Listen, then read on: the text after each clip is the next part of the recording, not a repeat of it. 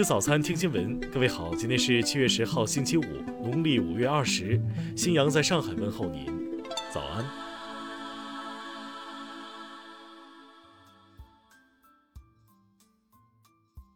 首先来关注头条消息。韩联社十号凌晨援引韩国警方的消息说，警方在首尔北岳山一带发现了九号失踪的首尔市长朴元淳的遗体。据韩国媒体报道。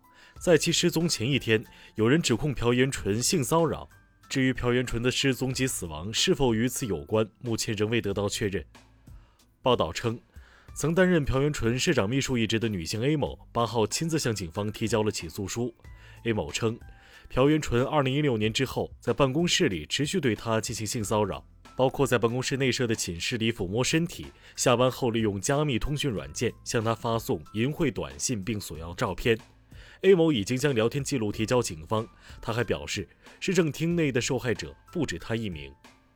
资料显示，朴元淳自2011年胜选，已任首尔市长近九年，期间曾两度成功连任。此外，朴元淳还被视为下届总统选举热门人选。听新闻早餐，知天下大事。外交部昨天证实。中印两国边防部队已在中印边界西段加勒万河谷等地区采取有效措施，脱离一线接触。国家发改委近日下达了产业转型升级示范区和重点园区建设专项2020年第三批中央预算内投资，支持十个受激励城市重点园区建设。国家统计局消息，六月份。全国居民消费价格同比上涨百分之二点五，涨幅较上月扩大零点一个百分点。国家知识产权局昨天表示，当前形势下，我国企业对国外市场前景依然保有信心，坚持以加强知识产权保护，积极开拓国际市场，稳妥有序推动走出去。据教育部统计，截至今年六月三十号，全国高等学校共计三千零五所。其中，普通高等学校两千七百四十所，成人高等学校两百六十五所。净网二零二零专项行动数据显示，今年上半年，全国共查处网络扫黄打非案件一千八百余起，取缔非法不良网站一点二万余个，处置淫秽色情等有害信息八百四十余万条。据中央气象台统计，从今年六月一号到本月七号。长江中下游地区出现了六次强降雨过程，长江流域平均降水量三百四十六点九毫米，为一九六一年以来同期第二位，超过一九九八年同期数据。昨天，离岸、在岸人民币对美元盘中相继升破六点九九关口，其中在岸人民币对美元盘最高报六点九八二零，离岸人民币对美元盘最高报六点九八幺三。下面来关注国际方面。据美媒报道，最新模型显示，到2020年11月美国举行大选时，全美新冠死亡人数预计将超过20万。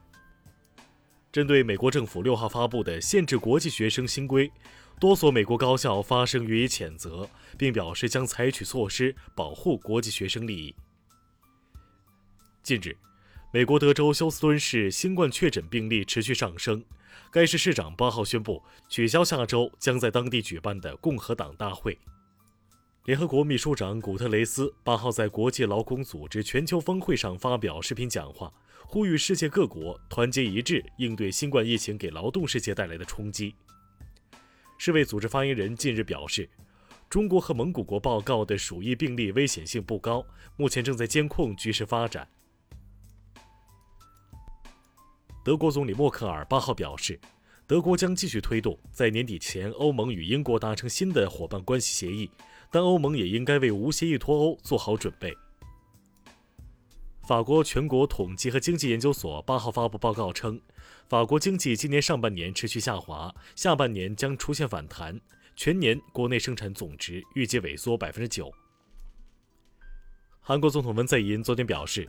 日本对于韩国的出口管制措施已持续一年多，通过各方努力，韩国克服了危机，生产没有中断。